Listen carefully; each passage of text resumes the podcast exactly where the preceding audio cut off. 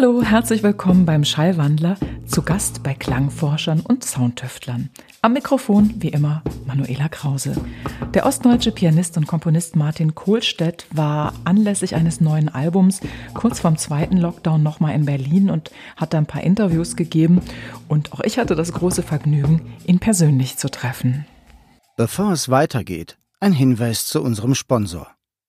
Dieser Podcast wird unterstützt von Lewitt Lewitt ist ein Mikrofonhersteller aus Österreich. Egal, ob du Audioanfänger oder Profi bist, Lewitt bietet Mikrofone für Studioaufnahmen, Live-Konzerte und Podcasting. Schau dich einfach mal auf ihrer Website um.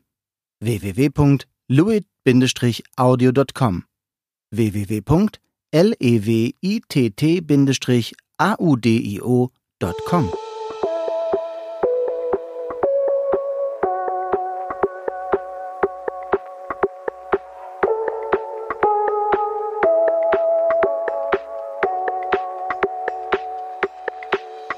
Martin Kohlstedt lebt und arbeitet in Weimar. Seine bisherigen Alben Tag, Nacht, Strom, Ströme und die dazugehörigen Reworks erhielten internationale Anerkennung und führten den Komponisten und Pianisten auf Konzertreisen rund um den Globus. Kohlstedt selbst bezeichnet seine Art des Arbeitens als modulares Komponieren. Das heißt, die Stücke sind ständig in Bewegung und folgen auch im Konzert keiner festgelegten Form.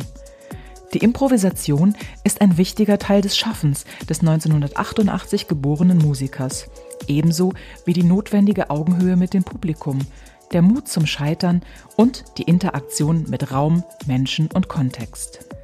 Neben seinen eigenen Stücken schreibt Martin Kohlstedt auch Soundtracks für Filme, Theaterstücke, Podcasts und Hörspiele, führt sein eigenes Label und versucht sein Wirken mit Nachhaltigkeit und Umweltbewusstsein in Einklang zu bringen. Sein außerordentliches Wirken wird von Fans und Presse gleichermaßen gefeiert. In der Zeit Online stand zum Beispiel, Martin Kohlstedt erzählt Filme mit seinen Fingern. Ja, treffender hätte ich es auch nicht formulieren können, aber Martin kann auf jeden Fall auch sehr schön mit Worten umgehen und fabulieren. Ich glaube, von allen bisherigen Schallwandler-Unterhaltungen war das Gespräch für diese Episode auf jeden Fall eines der anregendsten und ziemlich philosophisch. Mit einem schönen Glas Rotwein, da hätten wir auch gut und gern noch Stunden weiter plaudern können. Mich hat diese Begegnung auf jeden Fall sehr inspiriert, beflügelt und auch tief berührt und ich hoffe, dir geht es beim Zuhören ähnlich. Hier ist der Schallwandler mit Martin Kohlstedt. Du hast ja diese Dokus, diesen zwei Teile, den habe ich mir mhm. angeschaut. Und da gibt es so Aufnahmen, die halt von dir von früher sind, so in eurem Haus. Und da ist mir aufgefallen, dass es eigentlich ein Material gibt, was mal abgesehen von deinem Klavier eigentlich ständig in diesen Räumen um dich herum war. Und deswegen dachte ich, die erste Frage, um warm zu werden, welche Beziehung hast du zu Holz? Das ist ein, eigentlich eine wunderschöne erste Frage, die, die ist auch großräumig. Ähm, ich bin ein Waldkind, vielleicht das zunächst. Ich komme, ich komme aus dem Eichsfeld, aus der Mitte Thürings, ähm, beziehungsweise aus dem Norden Thürings, Mitte Deutschlands, unterm Harz. Bin im Wald groß geworden, viel draußen. Genau. Komme aus einem sehr, ja, was soll ich sagen, ländlichen, dörflichen, erzkatholisch-konservativen Kontext. ähm, ja, und, und äh, ja, bin in solchen Häusern mit Holzbalken einfach groß geworden. Und, mhm habe auch meine Wohnung so gestaltet und alles, was damit einhergeht. Das ist für mich ähm, ja, eine, tatsächlich eine Verbindung zur Natur, eingebettet zu sein in die Natur. Ob es nun ja, lebendige Bäume sind, äh, die man pflanzt, die man, äh, hab, die man irgendwie in die Welt bringt. Ich habe auch eine richtige Organisation, womit äh, man irgendwie Wald erschafft, aber gleichzeitig auch irgendwie ja, mag ich auch dieses Geben und Nehmen oder dieses Symbiose-Leben mit der Natur. Das gehört immer dazu.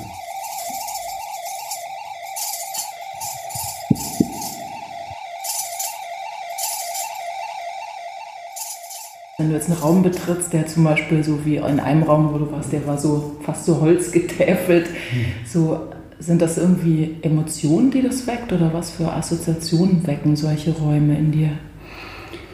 Ich glaube, dass aus der Ver Bindung, die man halt quasi mit der Natur eingeht, äh, habe ich immer das Gefühl, ich wenn man es jetzt philosophisch starten möchte, dass ich ein Teil vom Ganzen bin. Also wenn ich durch den Wald gehe, habe ich das Gefühl, mein Wert als Wesen sinkt, man nimmt mal sich selbst aus dieser Menschlichkeit heraus, man ist irgendwie ein Teil, das ist wie in die Sterne gucken oder auf dem Ozean sitzen, das mache ich auch sehr gerne. ähm, das sind, also dieses Selbstverkleinern, dieses Rauszoomen, man ist ein, ein Teil vom Ganzen. Ich weiß nicht, ob es streng sozialistische Erziehung ist oder ob es ähm, romantisch ist. Aber einfach eine starke Naturverbundenheit, oder? Also absolut, also wenn man, ja. wenn man das Beseelte oder Belebte in der Natur spürt und sozusagen mal aus seinem Ego raustritt, dann spürt man ja diese Connection und anscheinend hast du das ja dann auch. Genau, und ich brauche das auch. Also das ist tatsächlich, es ist nicht einfach nur so, dass ich das mag, sondern ich spüre das, das in diese Richtung, also dass, ich, dass es mich rauszieht, dass es mich weg aus diesen menschlichen Kontexten manchmal, manchmal zieht mit, mit den Problemen oder der Behandlung von Problemen oder alles, was damit einhergeht. Mhm. ist auch der Grund, ja, warum warum ich wahrscheinlich nicht so einfach eine Zeitung aufschlagen kann. Das, äh, das, das würden die Sensoren, die bei mir ziemlich offen sind, mhm. brutal mir, mir krumm nehmen. Also das ist, ich muss das, ich muss das, ich muss positiv, also um positiv zu bleiben und so weiter, muss ich die Verbindung mit der Natur, äh, Bäume pflanzen auf der anderen Seite, überall, überall andere Wesen haben, äh, in denen von denen ich ja, um, umrandet und umgarnt bin. Da gehören natürlich auch Menschen dazu, sonst mhm. würde ich wahrscheinlich nicht Konzerte kultivieren, mhm. Äh, in denen ich mich dauerhaft irgendwie einbette. Mhm. Ähm, das heißt also, oder so wie ich es verstanden habe, wenn du sagst, dass es für dich auch extrem wichtig ist, dann ist das schon so Teil deines Alltags auch, also oder, oder zumindest so gibt es eine Regelmäßigkeit, so dass du dich auflädst und dich wieder verbindest in der Natur, oder? Ähm, genau, also es, es, müsste, also ich vom einmal im Jahr darf es der Ozean sein. Ähm, mhm. Gleichzeitig ist es aber natürlich auch die Konzertreisen, an die man jedes Mal wieder mit seiner Partnerin irgendwie Tage anknüpft, um ja, um die, um die Natur oder die Umgebung dort äh, zu erkunden oder irgendwas dergleichen. Das ist, das ist der eine Drang. Das andere ist wirklich dieses hm, Befreien, Schrägstrich bereinigen von dem, was man gerade schon wieder alles in den Gedanken habe. Ich merke, mhm. dass ähm, meine Inspiration abflacht, wenn ich zu lange in, ja, ja, in, meinem, in meinem Ego verweile. Also ich, mhm. ich muss rauszoomen, ich muss, ich muss das Science-Fiction-mäßiger betrachten, ich muss, die, ich muss das größer machen. Also, und, mhm. und da ist sowas wie Corona dann äh, eine gute Inspirationsquelle, weil das alle Menschen betrifft und alle, äh, alle müssen mal gemeinsam eine Entscheidung treffen. Und so. Das gucke ich dann wie ein Film. Äh, mhm. und, und, merke, das ist wieder was Natürliches. Da ist dann wieder Natur am, am Machen. Aber natürlich habe ich auch diese, diese persönliche Verbindung. Ich, ich mein, mein, Vater, der Forstamtsleiter ist in, in, oh, okay. im Norden Thüringens und dort die Revierförster und, sich halt, und einfach die, die, die Erziehung, die damit einhergeht und dass man die Baumarten kennt und dass man mhm. irgendwie ähm, weiß, wie, wie das funktioniert und wie das Ökosystem funktioniert und, und was halt was man davon lernen kann, ne? wenn man einfach mhm. diese ganzen Symbiosen und Pilze und äh, die kommen, die kommen zurecht und klar und haben sich angepasst und warum das ist und wie sie die Eiszeit überleben mhm. konnten. Dinge, die der Mensch überhaupt noch nicht beherrscht mhm. in seiner Arroganz.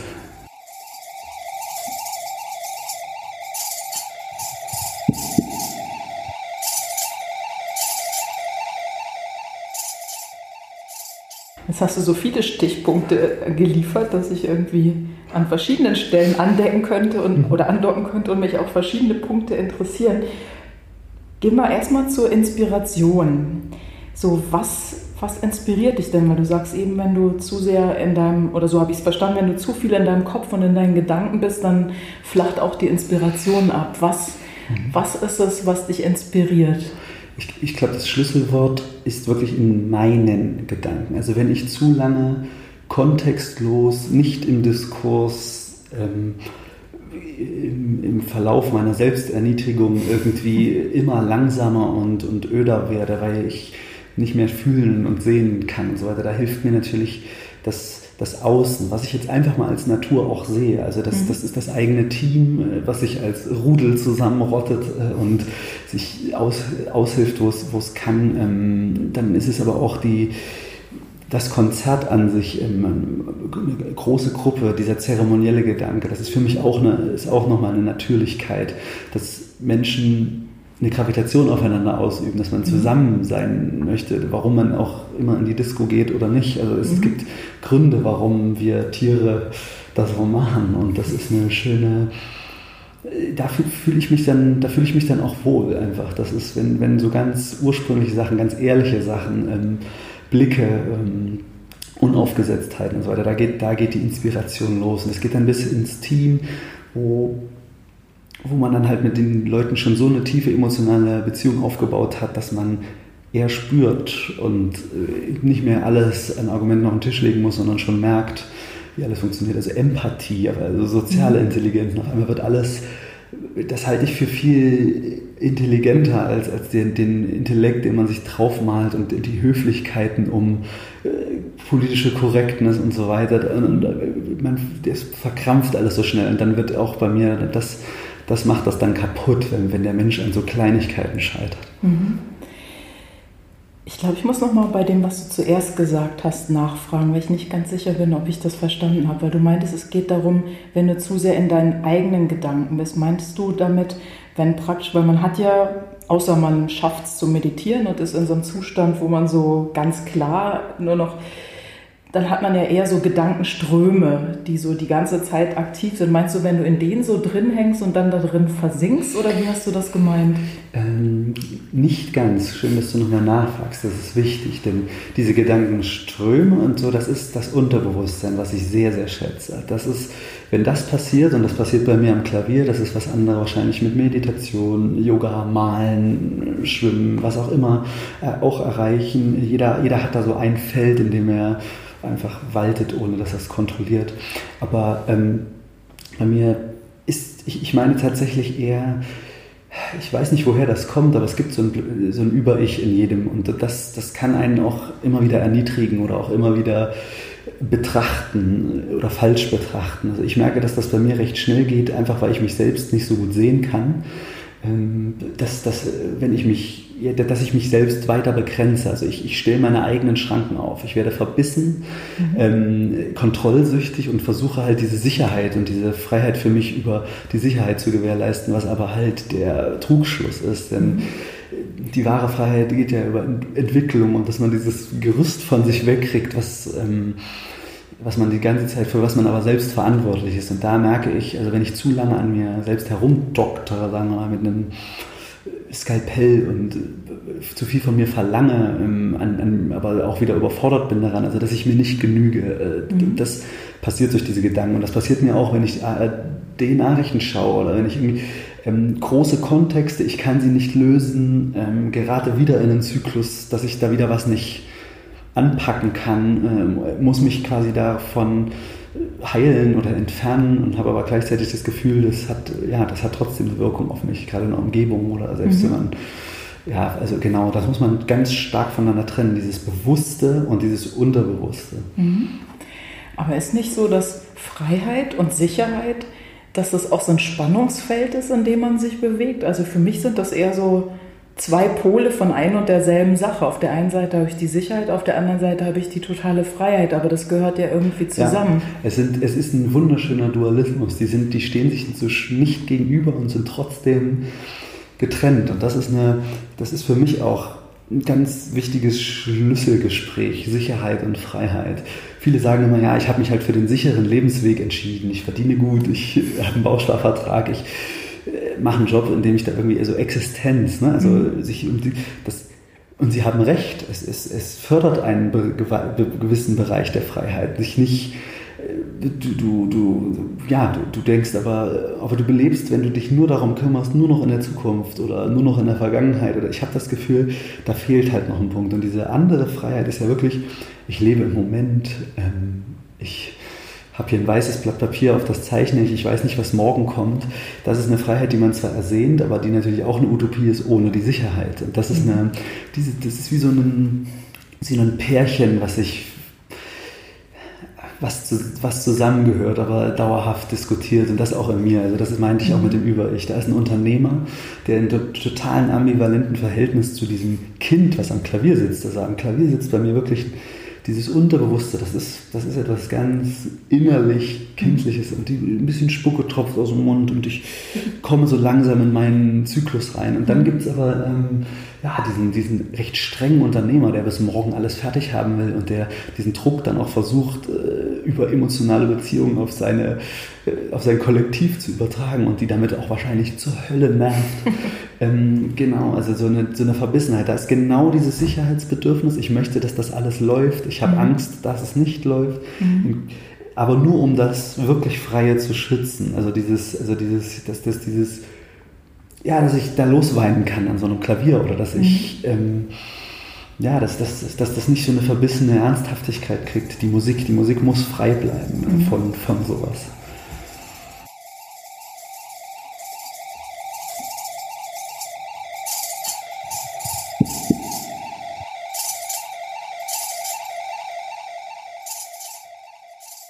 Das klingt, als ob du dir auch wahnsinnig viel Gedanken machst. genau, und da sind wir genau an dem Punkt, äh, wo man sich dann halt wahnsinnig zerschraubt. Mhm. Und das ist förderlich bis zu einem gewissen Punkt. Mhm. Wenn wir jetzt zum Beispiel zu zweit darüber sprechen, ist das mhm. wundervoll, weil wir mhm. legen es nach draußen, wir holen es mhm. aus uns raus. Aber wenn man damit mit sich ist und seine Fingernägel äh, abkaut, äh, und das vielleicht sogar noch im Jahr 2020, ähm, dann, dann kann das dann auch zu einer wahnsinnigen zu einer kleinen Kurzdepression führen. Und mhm man will da, man ist jetzt auf jeden Fall, ich will jetzt nichts vorheulen, es geht einem wahnsinnig gut, wir sind an dem richtigen Punkt dieser Erde, um gerade nicht zu klagen, aber so die, ja, also dieses, dieses große oder dieses, dieses Gemeinschaftliche, das, das holt einen dann trotzdem ein. Also mhm. da, da, kann man Mauern ziehen, wie man möchte. Also man kann sich halt nicht ab, also man lebt halt nicht in einem Vakuum. Ne? Meine, du kannst natürlich kein Fernsehen schauen, kannst auch das Radio auslassen, aber trotzdem kriegt man ja mit, was um einen herum passiert. Richtig. Ja. Ich dachte, wenn, wenn auf der einen Seite diese ganzen Gedanken sind und auch offensichtlich scheinst du ja ein sehr feinfühliger Mensch zu sein, wo, sag ich mal, sämtliche Sensoren geöffnet sind und ganz viel auf dich einströmt, was dann auch wieder so Gedanken in Bewegung setzt. Ist die Musik dann praktisch sozusagen für dich wie, wie ein Ausweg daraus? Also dann bist du nicht mehr in Gedanken, sobald du spielst, ist es da oben aus oder auch nicht unmittelbar? Oder ist das so wie, ich stelle mir das so vor, wie Ferien vom Denken, oder? Es, ist, es, es, hat auf jeden Fall auch eine Ventilfunktion. Ja? Also in dem Moment, wo einfach viel klemmt oder vor allem blockiert ist, also wenn irgendwas feststeht, dann ähm, dann kann das, das Dudeln, ja, und ich rede hier tatsächlich wirklich mal vom Dudeln, ähm, was eigentlich eine Beleidigung ist fürs Klavierspielen. Aber, Dudeln finde ich lustig, dass ja, ausgerechnet du das sagst, ja, wenn man jetzt so hört, was du spielst, würde ich nicht an Dudeln denken. Ja, aber okay, man hört ja auch nicht, was du spielst, wenn genau, du alleine bist. Man wiederholt und wiederholt mhm. eine Sache, also ohne sie zu komponieren ohne sie zu zwingen, ja. Mhm. Ähm, man lässt sie in Ruhe, äh, das merke ich schon dass sich dass ich da was ordnet. Also ich würde es als Defragmentieren bezeichnen. Mhm. Das ist eigentlich die beste Metapher. Da sind tausend Gedanken, aber die sind noch nicht an richtiger Stelle. Mhm. Äh, man bringt die nur am Regal in Ordnung. Man, man, man bringt sie nicht unbedingt vorwärts. Man bringt sie erstmal an die richtige Stelle, sodass man sie wieder mit zurück in den Alltag nehmen kann. Mhm. So habe ich eher das Gefühl. Es ist ein, mhm. äh, ein Aufräumprozess, der, der, der diese Strömung einfach innehat. Also das ist man fühlt sich manchmal so, als zapft man die Musik an. Die ist schon immer da. Mhm. Man zapft sie nur an, ist kurz das Medium dafür. Man, man dankt dafür. Das ist was, irgendwie wie so eine höhere Instanz. Dann mhm. schließt man sich wieder ab aus diesem mhm. äh, Orbit. Und, und äh, das, äh, ja, das, das habe ich, das ist eine Sucht geworden. Also ich habe gemerkt, dass das äh, mich wahnsinnig vor, vorwärts bringt in dem. Und das, wenn ich das mal ein halbes Jahr nicht gemacht habe, dann weiß ich auch warum. Wenn ich, ein, wenn ich mein halbes Jahr echt wenig gespielt habe, mhm. ähm, dann, dann, dann gab es auch tatsächlich nicht große, große Diskurse oder so. Da, gab, da, da ist das Leben auch mal kurz angehalten und dann, mhm. dann hat die Musik auch nicht ähm, sich, da war nicht die Notwendigkeit. Und, und da, da habe ich dann irgendwann gemerkt, okay, ich glaube, jetzt darf ich mich wirklich irgendwann Künstler nennen, weil in dem Moment, wo die Notwendigkeit Output in irgendeiner konvertierten Form äh, bringt, dann, dann, ist das, dann ist das doch was, ähm, ja, doch was, was Höheres, was ich weiter erforschen möchte. Und, mhm. und ja, da, da hat die Suche begonnen.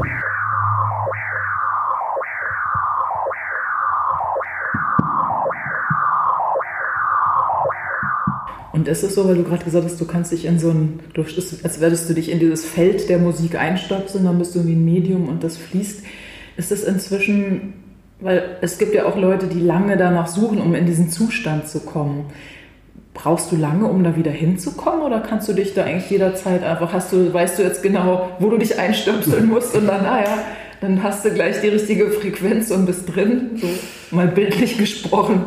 Ach ja, das ist, das ist die große, das ist die wirklich große Selbstkontrolle. Es gibt, äh, es muss, mit, es muss von beiden Seiten kommen. Das eine, es muss ein kontrolliertes, es, es gab ja schon impressionistische und, und surrealistische Ansätze von, von Künstlern, die Kreise immer wieder auf einem Punkt gemalt haben über Stunden und in der Hoffnung, irgendwann schaltet, das, äh, schaltet der Kopf aus. Aber in dem Moment, wo man das will, mhm. äh, zieht sich das unendlich weit. Also ich habe es mhm. viel. Ich habe mal Meditation probiert. Mein, ich, ich wurde eher aggressiv. Das ist eine. Ich bin es nicht losgeworden. Ich, ich, ich komme, ich habe diesen Moment und so weiter. Es wurde, ich, meine Zähne haben geknirschelt. Das war, das war genau der falsche Ansatz. Die Hoffnung, dass das dann irgendwann kommt. Ich, mhm. ich merke, dass es einen Rhythmus haben muss. Es muss eine dauerhafte Wiederkehr haben. Die Wiederholung muss von Anfang an fast langweilig sein. Mhm. Ich, äh, in dem Moment, wo ich das aber wieder plane, stolper ich drüber. Das heißt, ich muss es jeden Tag verändern. Das heißt, die Musik verändert sich auch jeden Tag. Es gibt mhm. einen dauerhaften Prozess. Das Stück ist niemals fertig. Ich darf es auch keinem Stück erlauben, äh, so sich wohl zu fühlen in seiner Rolle. Es wächst genauso wie ich als 32-jähriger Typ, äh, der da irgendwie sitzt und verhandelt, genauso müssen die Stücke weiter verhandelt werden. Und das ist eine, da gehe ich ja jetzt schon sehr bewusst und sehr forsch rein mit mhm. dieser Aussage und gleichzeitig möchte ich aber dann auch wieder Platz lassen, ähm, für, dass es auch kommen darf. Und jetzt muss man sich das alles nochmal vorstellen mit, wenn man den Rekordknopf drückt am Klavier. Mhm.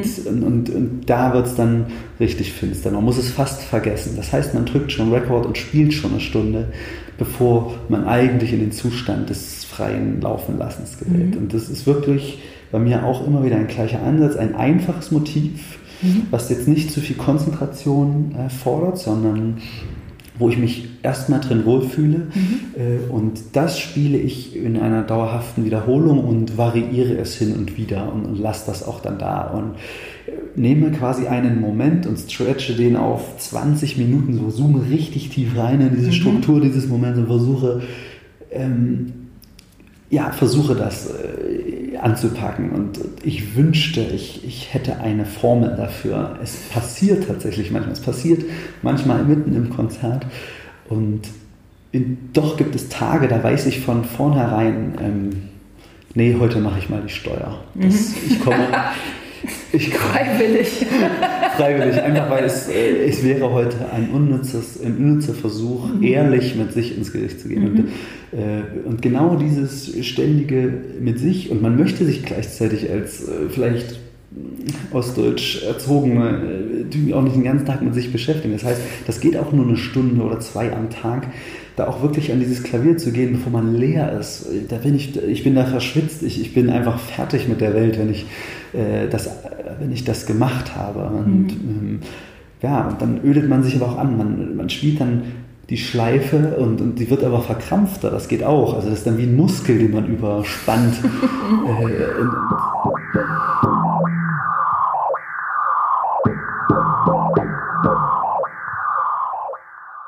Welche Rolle spielt dann, also weil das ist jetzt eine Frage, die mir gerade dann prompt so aufgepoppt ist, welche Rolle spielen denn dann so Themen wie Routine und Disziplin? Also mhm. du hast ja gesagt, so ne, auch dann Sachen immer wieder spielen, immer wieder spielen und so eine Stunde braucht es, um reinzukommen. Also es klingt ja so, dass man schon auch sich so Zeitfenster stecken muss und, und aber auch mhm. immer wieder. Ja, kehren wir zurück zu Freiheit und Sicherheit. Ähm, die Sicherheit der Routine ist wahnsinnig gut. Wenn, wenn man mir fünf Mahlzeiten am Tag hinstellt, alle, alle dreieinhalb Stunden, dann liefere ich auch ab. Das ist also wirklich, also das kann man. Also das, wenn ich eine Gabe habe, dann ist es durchziehen irgendwie. Ähm, möglichst Fleißarbeiten irgendwie, das ist gar kein, das ist gar kein Problem. Ähm, aber ähm, klar, die, die, die Freiheit, die damit einhergeht, ist natürlich in den Zwischenräumen äh, dieser Routine. Das ist wie, ich spiele was Langsames und was Schnelles in einem Stück, aber der Kontrast ist eigentlich die Energie. Es ist nicht das Langsame und das Langsame ist erst langsam, wenn das Schnelle mit auftaucht, weil sonst hat es ja gar keinen Gegenpol und so weiter. Also man erschafft quasi kleine Welten, mhm. in denen äh, zwei Dinge äh, irgendwie aufeinander prallen.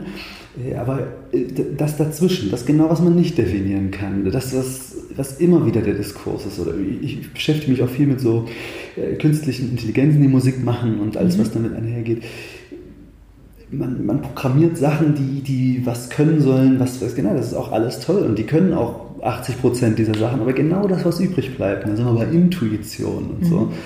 Das kann ein Algorithmus nicht so gut. Das ist der, genau, aber vielleicht, ja genau, aber wofür das, also was ist das? Und da weiß man dann, worum es eigentlich nur geht in der Musik. Du kannst zwar eine künstliche Intelligenz Schuberts Unvollendete irgendwie äh, brillant zu Ende komponieren und viele Menschen äh, drehen so ein bisschen drauf ab, dass das gelingt, aber da ist damit einhergehend ist nur, habe ich manchmal das Gefühl, so ein begabten Komplex, der einem davor schützt, dass es weitaus was anderes geht. Also man sucht immer weiter am Außen, man, sucht, man, geht, man schießt bis raus aus dem Sonnensystem, obwohl man hätte einfach erstmal zum Erdkern gemusst, um das zu verstehen. Wir, wir mhm. können nur zwei Kilometer tief tauchen.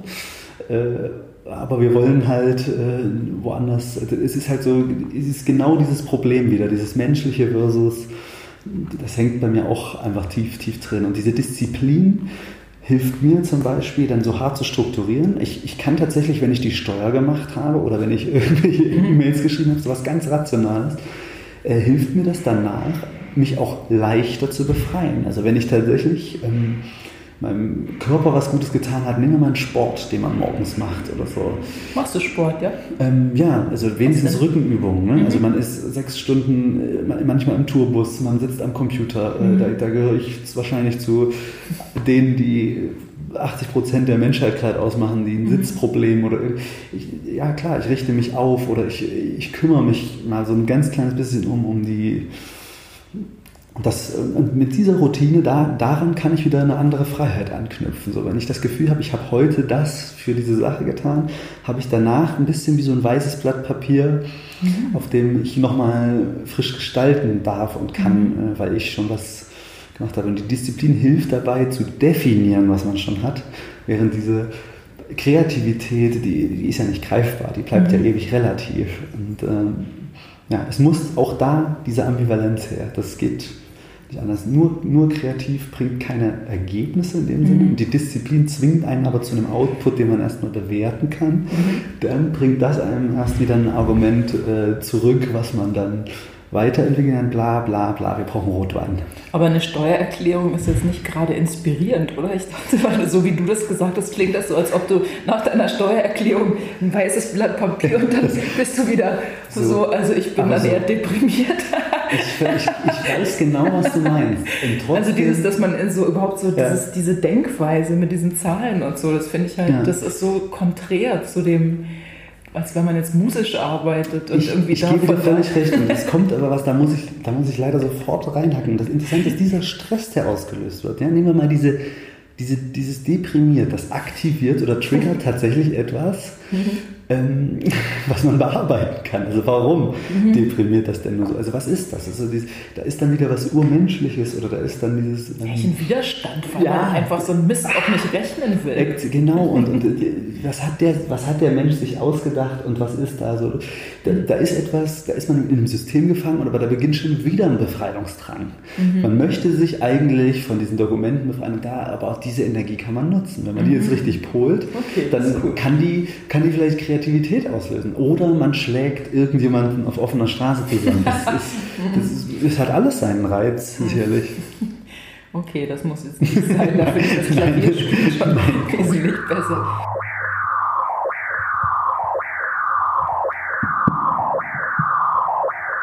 Lass uns mal kurz einen Sprung machen, ein ganz anderes Thema, aber du hast es eben eh schon immer mal wieder so angeschnitten. Letztlich, als, als du gerade das letzte Mal hast du was gesagt von, dass wir so, wir können nur zwei Meter tief tauchen, aber streben irgendwie ins Weltall. Und dann dachte ich so, weil ich habe gelesen, dass du ganz am Anfang dass du Science-Fiction-Hörspiele gemacht hast. Und das fand ich total spannend und dachte so, wie, wie bist du denn dazu gekommen? Oder, ja. oder Das war, mein, das war mein Bachelor, ein Science-Fiction-Hörbuch. Science ähm, eigentlich mit dem gleichen Ziel, nur dass es die Musik für mich dann viel, viel schüchtiger gelöst hat. Also ich habe mhm. schon auch versucht, also Science Fiction ist schon immer eine perfekte Metapher dafür, um Probleme aus der Jetztzeit in die mhm. Zukunft zu übertragen. Lass ähm, wir sie erstmal los. Sind sie ja, genau. Man macht sie groß und, mhm. und, und, äh, und es hilft einem, ähm, ja, also das eigene Problem zu verkleinern und so weiter. Ich habe das natürlich auch wieder genutzt, um ähm, ja, zu, zu schieben, zu, auszuwägen und so weiter und da die Sounds dazu zu machen und irgendwie äh, ja, das, den Versuch zu starten, mal in Worte zu fassen, was es, was es ausgeht. Und es ging in diesem äh, Hörspiel darauf, dass, der, dass die Menschheit es geschafft hat, durch acht aufeinander geschraubte äh, irgendwie Teilchenbeschleuniger, künstliche schwarze Löcher so zu erzeugen, dass man äh, ja, so ein, dass man das erste Mal in die Ferne, also ganz, ganz weit wegreisen kann, aber nur einmal. Und das heißt, und die und ganze Zeit wieder zurück oder?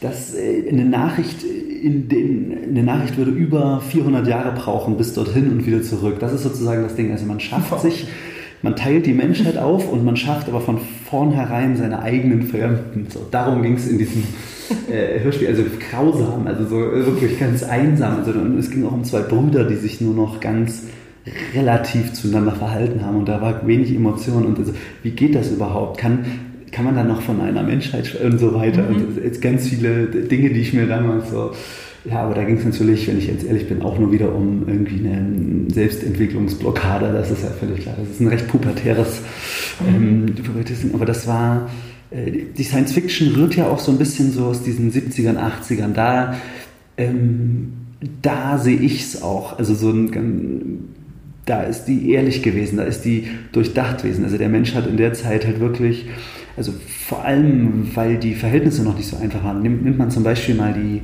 die, die DDR als, äh, als versch verschlossenes Land und die, die Bands, die damit einhergingen, die Synthesizer, diese äh, Karat, der Albatros, die Freiheit, also die große Message, die da drin war, ne? der Befreiungsakt, sich mhm. wieder ähm, das, das, das Gleiche für mich äh, bezweckt, äh, bezweckt tatsächlich die Science Fiction. Sie überträgt immer auf den großen Kontext, um, ja, um das, um das zu, um, es nicht zu übersehen, was, was da eigentlich vonstatten geht. Und da mhm. ähm, ja, habe ich das auch probiert, mhm. äh, das für mich zu nutzen. Ist es immer noch ein Genre, was dich jetzt auch, also liest du Science Fiction oder guckst du Science Fiction Filme? Ist das was, was dir so, was du gern magst? Mhm. Oder? Ja, aber es ist hängen geblieben in dieser, in dieser Zeit, wo sie mhm. noch äh, die großen, ähm, die, also die Ernsthaftigkeit, also diese Ernsthaftigkeit und die Ängste mit sich brachte, mhm. die zu der Zeit noch geherrscht haben. Also das geht los bei von Jules Verne äh, in mhm. Zukunftsgedanken, äh, Reise zum Mittel, also das, das bis hin über halt so Stanislav Lem Solaris mhm. und so. Also ich, ich, lese nicht viel, muss ich auch gleich dazugeben, aber wenn, wenn es dazu kommt, dann inspiriert mich dieses, diese Art der Science Fiction, also diese langen Erklärungen von Kontexten und so weiter. Oder die, die, ein, ein, Planet, der nur ein Dschungel ist, aber es ist kein Tier, oder es ist so ein stiller Wald einfach so. Mhm. Und diese Vorstellung von so einem riesigen Planeten, 800 mhm. Kilometer Durchmesser, ist ja wahrscheinlich eher Mondgröße, aber trotzdem ja, also diese Faszination von solchen Bildern ist einfach nur durchweg inspirierend für mich. Mhm. Okay, cool. Vor allem, weil nicht alles erklärt ist. Der Rest muss der Kopf denken. Mhm. Was mir gefallen hat, so an deiner, weil so habe ich es nie betrachtet, ist so, dass man eigentlich Probleme praktisch dadurch, dass man sie dann auch groß macht, wenn man sie in die Zukunft projiziert, dass man dadurch Dinge eigentlich nochmal klarer erkennen kann. Also wie so ein Vergrößerungsglas, was man eigentlich, ja. das ist ja so ein bisschen eigentlich auch jetzt gerade, hatte ich so den Eindruck jetzt in dieser, in dieser Corona-Phase, dass das eigentlich, dass so sämtliche Probleme, die so in der Gesellschaft sind, eigentlich auch durch diesen Virus plötzlich wie durch so ein Vergrößerungsglas nochmal viel stärker sichtbar geworden sind. Ne?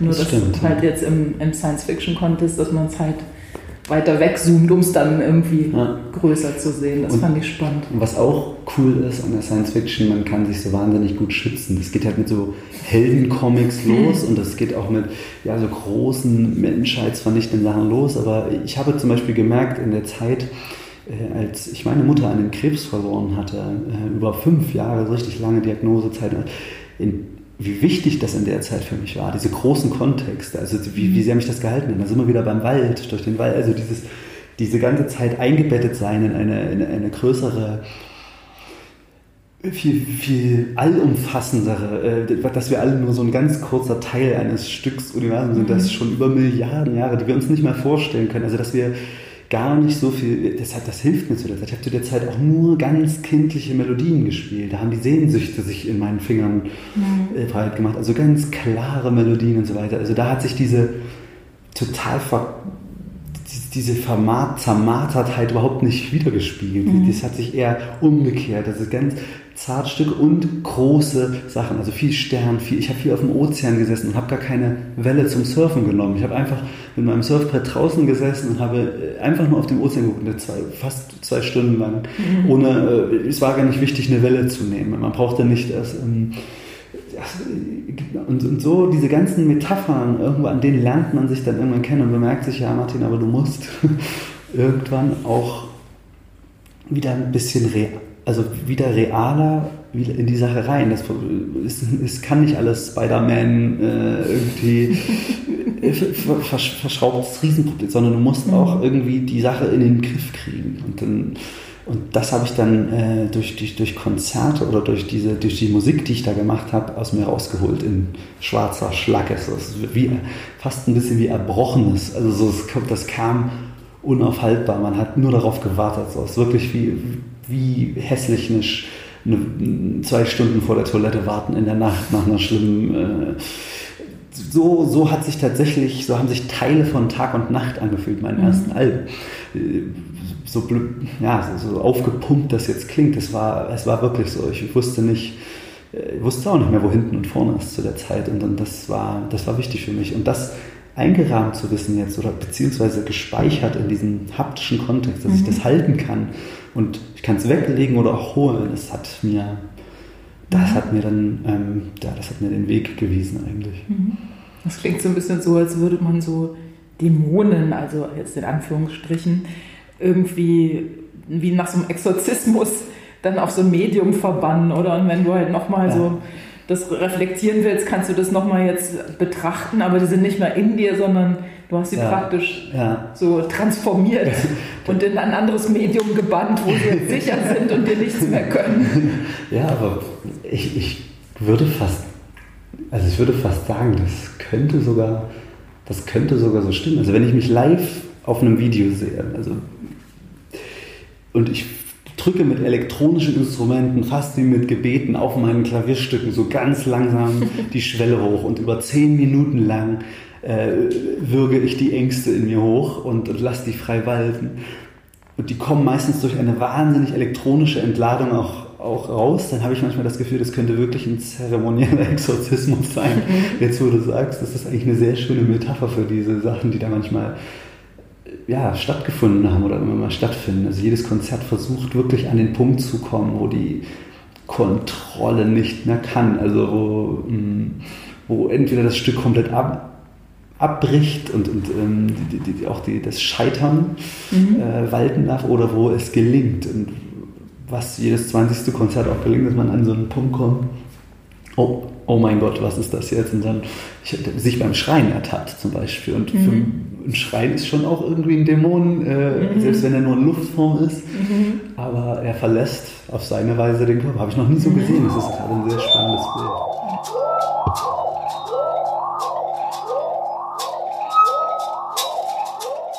Du sitzt ja nicht mit dem Gesicht zum Publikum, sondern andersrum, weil du auch sagst, dass man eigentlich so gemeinsam in eine Richtung geht. Und ich dachte gerade, jeder Einzelne, der zu deinem Konzert kommt, kommt ja mit seiner eigenen Geschichte und, und bringt seine eigene Energie mit.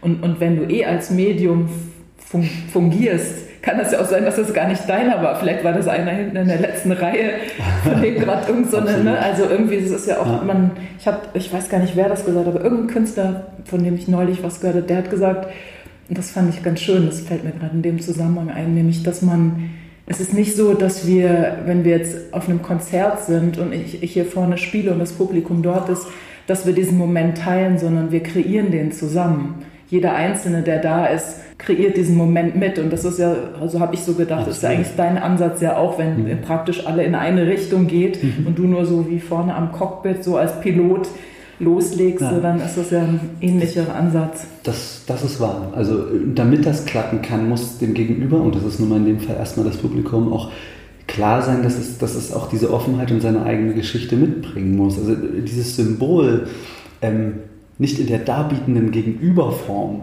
Ja, na toll, Alarm so, gib Eintritt. Mir was und genau. gebe ich dir dann den. toll, ihr habt Eintritt bezahlt, richtig cool, ähm, finde ich toll, aber ähm, mhm. das ist nicht mein, das ist tatsächlich nicht mein Problem oder ich bin auch nicht schuld daran. Mhm. Und das ist eine, das ist eine Haltung, die hat sich aber komischerweise so, äh, entertain mich mal so und, und mhm. dann sich zurückzulehnen, aber nicht mehr seinen Kontext damit reinzubringen. Das ist aber mit diesem Rückenmove. Äh, Aber das geht doch eigentlich auch gar nicht, oder? Ich meine, ich kann ja nicht irgendwie mich selbst zurücklassen und. und das, ja, also so sollte, so sollte es mal sein. Also ich, ich bin mir aber sicher, es gibt in der weitaus eindimensionaleren äh, ja, Musikgeschichte wie das Musikantenstadion oder so sicherlich den einen oder anderen, der jetzt nicht seine absoluten ja, vielleicht seine Vergangenheit oder irgendwo in der Musik parkt. Ich weiß es nicht, aber es ist, mhm. das, ist das müssen andere beurteilen. Das kann, das kann ich. Ich weiß nur, dass es wichtig ist, wenn alle da sind, dann muss eine gewisse Gleichgesinntheit herrschen. Ich, ich bin da tatsächlich auch nicht, ich sehe mich da jetzt nicht so wichtig. Ich, ich versuche, die, also die Musik macht eigentlich alles. Die verbindet erst alles, die ist quasi der Kleber zwischen allen Kontexten. Dann sitzt da das Publikum und jeder kann beobachten. Also ich dachte früher, es ist so eine aktive Kommunikation, aber wenn ich ehrlich bin, gerate ich mit mir in eine aktive Kommunikation und das triggert passiv den mhm. Gegenüber mit sich in eine aktive Kommunikation zu kommen. Mhm. Dafür habe ich lange gebraucht. Also ich dachte immer, okay, na klar findet er, aber was ist das für eine Kommunikation? Es ist, aber na, es kann nicht von dem einen in den anderen sein, sondern es, die, die Energie existiert quasi, also die, wenn das jeder macht und dann, dann ist im Raum tatsächlich, das, das spürst du, du kannst die Luft mhm. anfassen. So. Also mhm. irgendwas ist, irgendwas ist dann da, aber ähm, in, welcher, in welcher Form auch, auch immer. Also das ist, äh, ja, das ist, das ist eigentlich der Grund, warum ich da sein will. Mhm. äh, wenn, die, diese Magie, wenn man so praktisch diese Resonanz auch spürt oder einfach gemeinsam in diesem Klangraum dann zu sein und von diesen Energien umgeben. Ich meine, jeder Einzelne ja. gibt ja seine eigene Energie Richtig. dazu. Also ich dachte gerade manchmal, also ich bin auch so ein bisschen feinfühlig und manchmal auf Konzerten so, wenn zum Beispiel neben einem jemand sitzt, der es gerade eigentlich doof findet. Mhm. Man spürt das total und ich finde das immer ganz schrecklich, weil ich dann denke, so, warum geht der nicht einfach raus? Ja, so, weil ist, irgendwie, du bist eigentlich gerade da und, und man, man, will das genießen und man, es kommt wie so, ein, wie so eine Störfrequenz, als wenn du irgendwie Radio hörst und es die ganze Zeit so äh, macht und du die Musik ja. deswegen nicht hören kannst. Ne? Das ist voll komisch. Also es ist so ganz... Ich, ich ne, man versteht natürlich auch eine Blockade gegenüber über Musiken und so. Ich finde das völlig klar. Also ich könnte an drei Tagen der Woche meine eigene Musik nicht ertragen. ähm, das ist einfach, weil ähm, die, der ist gut. weil die es holt einen ja. Also mhm. es will ja, also auf der einen Seite verlangt es zwar nichts, aber es, es, es aktiviert oder nimmt dich ja trotzdem mit. Es kann, äh, selbst die Friedlichkeit kann einen provozieren. Mhm. Und das andere auch. Also gerade, es ist wie in einem Streit, wenn der Partner anfängt, total ruhig und verständnisvoll mit einem zu reden. ja, genau. Hey, das ist doch kein Grund, jetzt hier die Stimme so hoch zu beruhig dich doch mal ein bisschen. Und, Na, so, und dann auf einmal gemein. diese Ebenen herstellt. Genau. Äh, und das natürlich dadurch eher befeuert. Und bis es dann, bis dann einfach der Kopf platzt. Aber die, äh, so ähnlich so ähnlich sehe ich das da auch.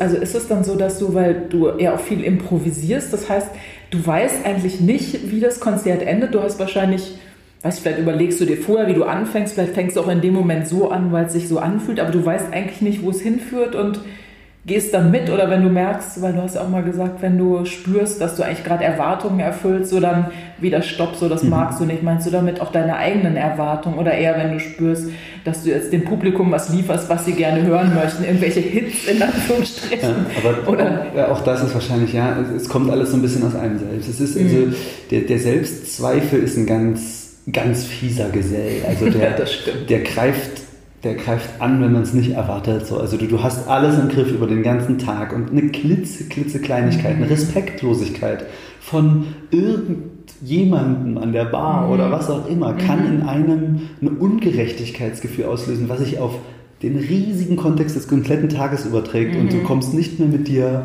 äh, weil du das Gefühl hast, genau, du hast diese Situation in dem Moment nicht bereinigt, jetzt trägst du die Last mhm. so und dann geht das los und man malt sich weiter über den Tag und dann fängt man an, einen seiner Crewmember mit zu provozieren, so weil man das ja weitergeben will so und, und dann fängt man an, so zu multiplizieren und weiter zu übertragen und das geht dann so während so einer Tour durch jedes Crewmitglied mhm. nimmt das Geschenk dann einmal, bis es einer laut ausbrüllt so und dann mhm. genau und das ist eine äh, ja, wenn man das so ein bisschen beobachtet, äh, ist das ein ganz spannender Prozess. Mhm.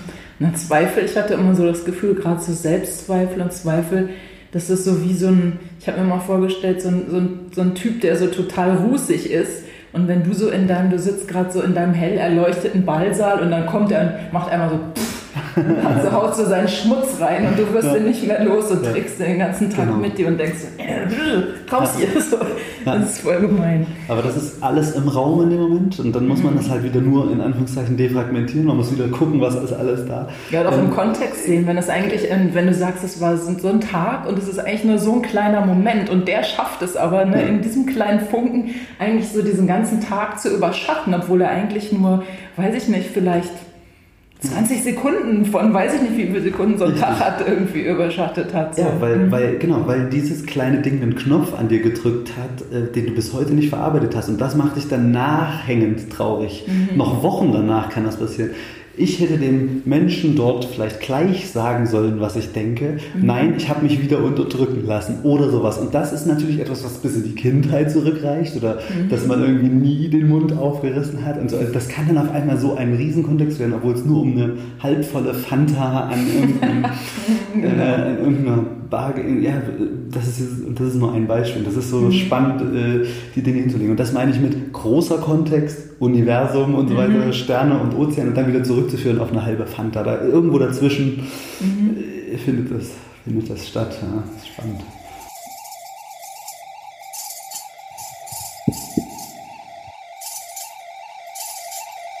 Es gibt so ein Video von dir, da bist du, glaube ich, da wurdest du interviewt zu deiner Doku. Das war in deinem Studio, oder? Mhm. Weil da da waren nämlich so ein paar, da wollte ich so ein paar Sachen fragen. Also zum einen habe ich gesehen, dass du an der Wand eine Gitarre hängen hattest, eine akustische. Spielst du Gitarre auch? Ähm, tatsächlich ist das der einzige musische Input, den ich auch sozusagen mh, mm, aus der Familie erfahren durfte. Karnevalverein und am Lagerfeuer in der Familie, in der Gemeinschaft singen. Mhm. Äh, äh schmutzige bis heitere Lieder, äh, einfach richtig ja, da, also da, diese, diese musische Seite, die gab es die gab's immer. Ähm, ich, ich selbst spiele auch gern mal für mich, weil man das auch mal unterwegs mithaben kann. Mhm. So ein Klavier in einem Surfbus ist leider nicht so, so einfach mhm. zu, zu handeln. Also akustische Gitarre war so das Erste, was du auch gespielt hast, nee, oder? Nee, nee, tatsächlich nicht. Das hat mein Bruder schon gespielt und mein Vater auch. Und sich von denen anzuhören, was man noch alles lernen muss, nee, das geht als, das geht als Zweitgeborener dann nicht. Das, das, du willst dein eigenes Leben mhm. führen und das mit aller Macht. Äh, das, da stand dieses verstimmte Klavier im Wohnzimmer. Das okay. war meine erste Begegnung. Okay.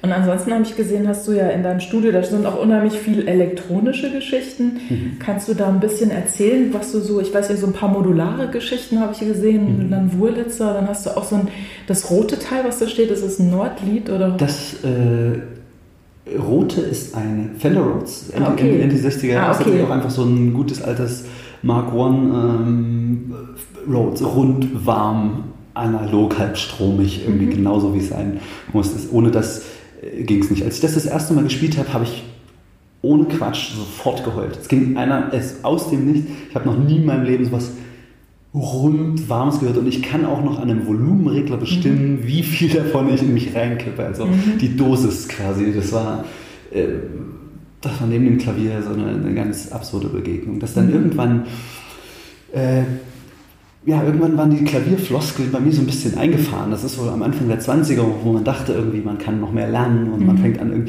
habe ich gemerkt, da ist was fest geworden und ich habe gedacht, ich, ich, ähm, ich brauche etwas, um das wieder flüssig zu klopfen, das Eis. Ähm, das heißt, ähm, da braucht es einen Gegenpol. Und da habe ich einen, äh, ja, einen MS-2000 von Korg mhm. geholt, sozusagen so ein bisschen großer Bruder von Mikro Korg, der mit so einem gleichen Chip läuft. Ähm, der hatte wenigstens schon mal die Möglichkeit, dass ich auf alles, also dass ich alle Sounds schnell bauen konnte. Eine sehr gut, sehr einfache Steuerung, alles irgendwie. Da habe ich kennengelernt, wie man, wie man Sounds macht. Also die Synthese auch einfach so mal in ihren Grundschritten gelernt. Mhm. Hatte dann auf einmal neben diesem aus der, eher aus der Vergangenheit resultierenden Vokabular, was ich am Klavier hatte, auf einmal etwas, was im Moment agieren konnte. Das konnte schreien, das konnte zerstören, das konnte mit dem White Noise alles mhm. sauber waschen. Ja? Und, das, und ich hatte auf einmal was, ja krass, ich kann auf einmal diskutieren. Selbst mit der rechten Hand auf dem Klavier, mit der linken Hand auf dem hier ist, ich, ich, ich spüre gerade, ich bin im Kontrast gerade und das ist, das war eine neue, das war eine neue Ära. Da hat da hat was begonnen. Daraus ist dann auch natürlich Juno geworden, weil dann irgendwann will man auch den analogen Bass und dann merkt man, dass auch aus Strom auf einmal ein Ton werden kann. Und mhm. da ging das Geheule schon wieder los. Ne? Also das ist dann, oh, das, ist, das, ist, unfassbar gewesen. Und dann merkt man irgendwie, wenn man den zweiten Oszillator so einen, einen, einen Achtelton wegdreht und reibt sich mit dem ersten Teil schon wieder geheult. Also es ist einfach nur, oh mein Gott, ich, ich lerne gerade meine Art zu sprechen kenne. Die hatte ich vielleicht in meiner Erziehung nie und irgendwie, ich habe auf einmal so ab der 20er, wow, ich habe ich hab keine meine eigene Meinung. Ich habe, boah, meine Güte, hier mhm. geht es jetzt richtig, richtig los. Äh, und dann irgendwann hatte ich ein Vogelnest da stehen, in dem ich äh, da waltete. Ich war nie so ganz der, der, der, der Technik. Ich habe meistens aus einem so die alles rausgeholt, bis er fast äh, nicht mehr benutzbar war, aber so, ähm, genau, also ich hatte ein Vogelnest aus den ganzen Sachen. Ich habe dann auch so einen ähm, Roland Phantom XR, so ein 90er-Gerät, womit ich dann auch so ein bisschen das erste Mal so Chöre zu den Synthes mit dazu bauen konnte und so. Und dann mhm. hatte ich, dann habe ich gemerkt, okay, ähm, jetzt wird es grenzenlos. Also ich spüre irgendwie, äh, du hast dich ganz schön auf Tasten und so also beschränkt. Irgendwie mhm. ist wunderschön. Aber ich merke, dass halt deswegen auch die Arbeit dann mit echten Chören mhm. deswegen auch die Arbeit mit Reworkern, mit, mit, mit Beats und so weiter. Ja, dann, dann begann äh, ja sozusagen wie das Auslandsreisen sozusagen nach dem Abi.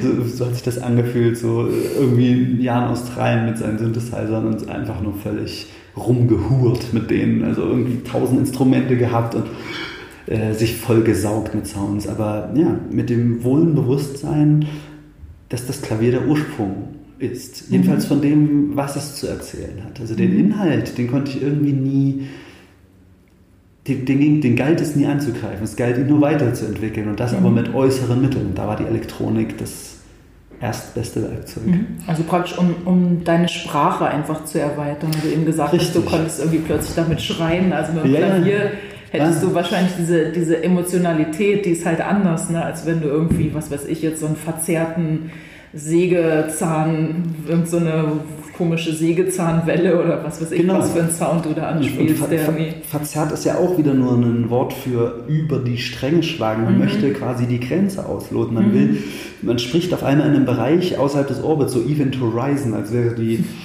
das Schiff außerhalb des Universums kurz. Also man, man, man kratzt an der, Außen, an, an der Außenwelt. Das Klavier kann man nur mit doll draufhauen oder leise draufhauen. Mhm. Und dann, dann hat es den höchsten und den tiefsten Ton und so weiter. Aber was ist mit allen Bereichen dazwischen und so? Und auf einmal äh, konnte ich das Klavier aus dem Kontext sehen. Es war wichtig, da mal mhm. rauszuzoomen und zu sehen, ähm, okay, wenn ich eine MPC anmache und da klackert tatsächlich mal etwas in einem artifiziellen Takt nebenher, dann kann ich mit einem viel sichereren Gefühl darum improvisieren, weil einfach zum Beispiel schon ein Bett da ist. Mhm. Auf einmal habe ich gemerkt, ich, ich muss mich nicht aus, aus dem Null, ich muss nicht auf das weiße Blatt Papier malen, sondern ich, da, da sind gewisse, da kann man auf einmal Raster, also ich, ich bewege mich auf einmal und auf einmal reicht da ein Ton und so. Also mhm. ich, ich wurde, ähm, wurde ein neues Beschäftigen mit, mit, mit musischen Mitteln. Mhm. Ist das dann nochmal ein anderes Arbeiten? Also, weil du einmal spielst du ja Klavier und, und übst dann auch, wie du eben gesagt hast, oder ja. arbeitest da weiter? Hast du dann zusätzlich sozusagen Studiozeit, wo du dann in, ins Studio gehst und dann an deinen Synthesizern rumschraubst oder? Genau. Also bei beiden Worten kriege ich so leichte Gänsehaut, weil es, ist, kann, es kann kein Üben sein. Es ist, muss, es ist einfach nur, es ist tatsächlich einfach nur Spielen. Also ohne mhm. ein, es darf kein Ziel formuliert werden und bei mhm. Übung ist leider ein Ziel formuliert. Mhm. Okay, ähm, habe ich so noch gar nicht betrachtet. Ich hatte es eben so verstanden, ja. aber. Ja, na klar, also dieses, äh, man, man hat ein inneres höheres Ziel, aber es, ist, es darf nicht die Übung sein, zum Beispiel ins Unterbewusstsein zu geraten. Mhm. Es kann, wie gesagt, das ist ein Stolperpfad. Und, und das Gleiche äh, gilt es dann auch mit den mit den, mit, den, mit den Instrumenten zu machen. Ich weiß, was war jetzt der rote Faden? Äh, wir waren. Ähm Na, ich hatte gefragt, ob du dann, weil du halt einmal ja Klavier spielst, so regelmäßig, und, und ob so, du dann zusätzlich dir noch so extra Studiozeit, ob das auch so ein extra Punkt ist so in, deinem, in deinem Tagesplan, so, ja, dass du denkst, so jetzt muss ich mal wieder oder jetzt wird es Zeit, mich anders auszudrücken und ja. dann stöpelst es irgendwie eins deiner Synthesizer an, oder? Ja, die, die Studiozeit ist eher Reflexionszeit tatsächlich. Ja. Also mhm. wenn die Klavierstücke sozusagen geboren wurden und liegen da als feuchte blaue Bündel, äh, dann äh, haut man die sich auf dem Rechner, hört die sich an, mhm. kritisiert die, als wäre man, äh, als hätte man Ahnung mhm. Äh, und, und, und, und ja, bringt die in einen Kontext. Und der Kontext könnte ein Synthesizer sein, könnte aber auch einfach nur Zuhören sein, könnte auch einfach nur Reverb und Effektierung sein. Das mhm. ist, ähm, ich, ich, versuche da schon auch mal das Ding an die Grenze zu bringen äh, und komme auch hoffentlich meistens immer wieder auf die minimalere Lösung, da gar nicht so viel dran zu machen. Aber, mhm. ähm, also das Klavier ist immer die Grundlage. Du fängst, du, fängst, du fängst nie kompositorisch im, mit elektronischen Sachen an und holst dann das Klavier dazu. Es ist immer umgekehrt. Ja, also live kann man das schon mal machen. Da, mhm. da, da, baut man sich wie sozusagen ein schwarzes Loch vorher und dann schmeißt man das Stück da rein. Das geht auch. Ähm, aber ja, so während, also zu Hause muss ich ganz ehrlich sagen, ist die Konzentration auf eine Tastatur für mich wichtiger, weil es lenkt ganz schön viel ab.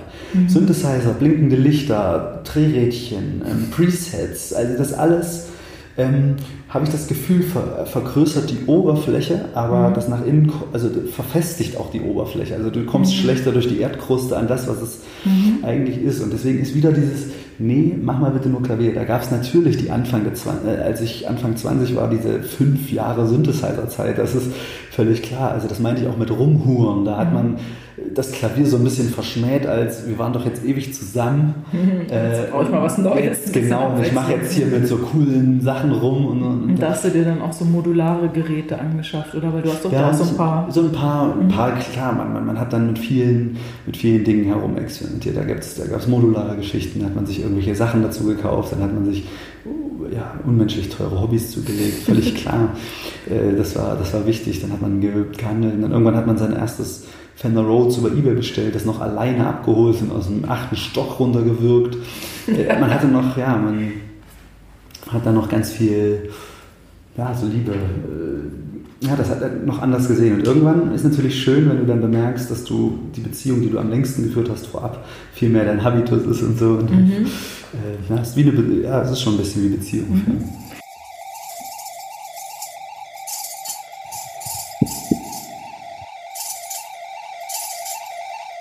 Bevor es weitergeht, ein Hinweis zu unserem Sponsor. Dieser Podcast wird unterstützt von Luit. Luit ist ein Mikrofonhersteller aus Österreich.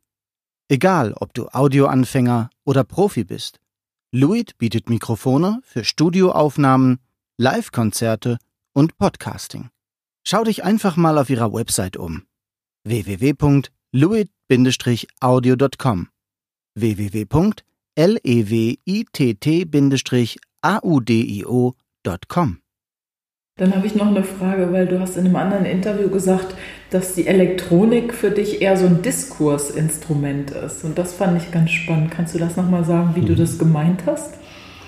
Ja, sehr gern. Ähm, das Klavier versuche ich durchzuverteidigen. Ich spüre, dass man über ich, also dass derjenige, der da Klavier spielt, den will er schützen. Ich, ich lasse wie so eine Art Welpenschutz, also dass es mhm. einfach sein darf, damit ich ins, auch mhm. damit dieses Unterbewusste passiert. Ich versuche, dass das einfach gehen lässt, selbst wenn da verfestigte Floskeln oder wenn es langsam vorangeht. Was ich aber live tue und warum ich dort die Elektronik so oft benutze und brauche, ist, dass ich dieses Argument nehme von, nehmen wir mal ein Stück, was ich mit 14, als ich 14 Jahre alt war, zum Beispiel Olf habe ich für Olf nämlich geschrieben und habe auf einmal, ähm, nee, ich spiele das live, ziehe das also quasi aus dem 14. Lebensjahr ins 32. Lebensjahr. Mhm. Dann nehme ich Synthesizer und breche, also wie so eine Art altes Argument oder irgendwas zu, fast zu Ende gedachtes irgendwie mhm. und zweifle das nochmal mit einem harten Stich an. Und das geht aber nicht, indem ich das einfach auf dem Klavier versuche anders zu spielen, weil äh, dann würde ich es verletzen, sondern es ist quasi, es wird es wird seziert. Ich habe auf einmal diesen Synthesizer. Ich kann auf einmal diesen Bass darunter legen und dieses Stück wächst zu einem epischen, so einer Druckluftburg heran und kriegt auf einmal so einen ähm, komplett anderen Kontext. Also so, ein, dann kann ich das benutzen und schmeiß noch ein anderes Stück mit rein und dann noch ein bisschen und loop das und dann kann ich das auch noch in so eine es wird, ich kann es verhandeln und ich kann das aus dieser Zeit in die Gegenwart holen und ich kann, mhm. ich habe, ich habe das, die Möglichkeit, ähm, das wieder zu verflüssigen, das wieder zu diskutieren und deswegen ist es bei mir auch dieser ewige Prozess, diese Stücke. Ich kann nicht sagen, also wenn ich gefragt werde, oh, du spielst jetzt zu dem Album wieder eine, eine Tour und so weiter, das, da muss ich von vornherein verneinen, weil ähm, das führt, das ist letzten Endes immer alles im Diskurs, also alles, was bis dahin passiert ist. Also mhm. alle Erfahrungen liegen brach auf dem. Mhm. Also da ist auch, auch wieder Olf dabei. Mhm.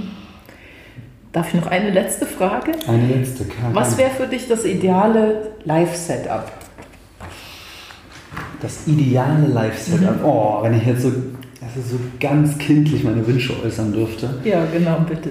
habe, ich den, habe ich den Zugriff auf alle Sprechwerkzeuge, äh, die, ich, die man musisch nur haben kann. Ähm, ich verbrauche natürlich viel Zeit beim Handling, ne? also beim mhm. Einstellen, beim Suchen vom Sounds. Und dadurch, dass ich auf der Bühne auch noch Sounds suche, ähm, sieht man schon auch, wie der Prozess so langsam sich aufbaut und so weiter. Aber das, der Chor war schon wieder die nächste Stufe. Ich hatte den Zugriff auf echte menschliche Stimmen, auf Gemeinschaft, auf, mhm. auf ich, ich, merke, dass ich selbst anfange zu schreien und zu singen. Also ich, ich glaube, das perfekte Live-Setup ist, ist sozusagen ein Schnellzugriff von Gehirn auf Instrument ohne Hände. Also diese, diese mhm. zehn Finger, die mhm. uns äh, der Affe gelassen hat, reichen halt weiß Gott nicht aus für das, was man da denkt. Das sind vielleicht 15 Prozent. Man kann nur versuchen zu schichten und die, die Vielschichtigkeit irgendwie zu übertragen, aber mein Wunsch wäre es aus dem Kopf heraus, das, was man sich gerade denkt. Da steht, da steht natürlich ein 150-Mann-Chor, da steht ein Orchester,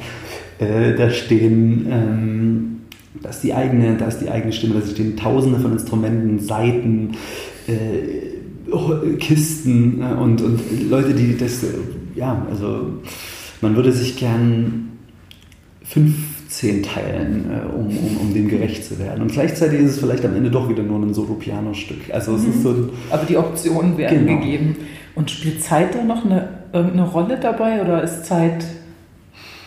Zeit ist ein wunderschönes Schlusswort, denn bei mir begann alles mit, äh, mit, mit Zeit. Ich war so ein bisschen so Sportler, habe jedem entsprochen, hatte irgendwie war so Pausenklauen, zwölf war so 12, 13 Jahre alt und immer nur unter Hektik, immer an, äh, voller Energie und so weiter. Und am Klavier ähm, hatte ich keine Chance mehr, äh, diese, diese Aufgesetztheit vor mir da irgendwie mitzunehmen. Da habe ich dann einfach so gespielt und habe das allererste, was ich jemals auf dem Piano gespielt habe, war eine A-Taste, die ich zu dem Big Ben Uhrticken, die wir im Wohnzimmer hatten, einfach zweimal gedrückt habe und das über eine Stunde. Mhm. Also ich habe noch nie in meinem 12, 13-jährigen Leben noch nie davor irgendwas gemacht, was mich beruhigt oder so, sondern aber ich kam von der Schule nach Hause und habe diese A-Taste gedrückt und diese Uhr hat getickt.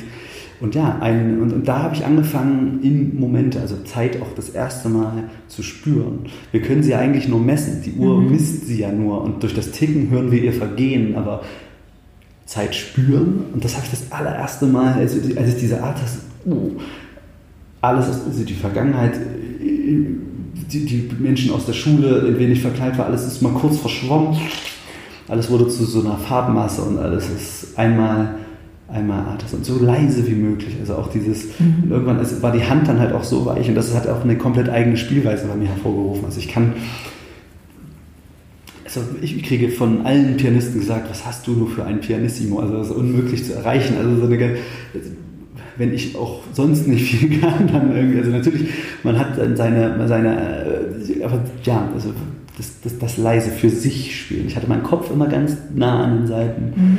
ähm, um das zu hören. Deswegen sitze ich auch noch so krumm. Es ist alles noch übrig aus der Zeit, wo ich einfach diese A-Taste dazu. Mhm. Und daraus ist dann das Stück Omp geworden. Das ist dann das letzte von, von Tag. Äh, ja. Wenn man es als Stück bezeichnen kann, so eine A-Taste. Danke. Hat mich gefreut. Danke für Hat deine mich Zeit. Auch sehr gefreut. Hui.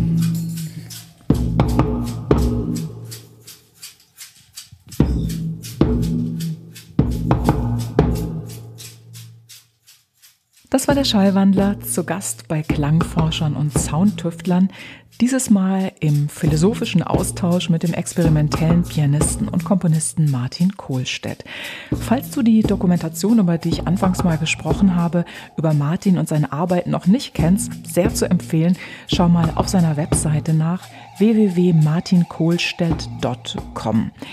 Mein Name ist Manuela Krause und ich sage an dieser Stelle vielen Dank fürs Zuhören und hoffentlich bis zum nächsten Mal. Mach's gut.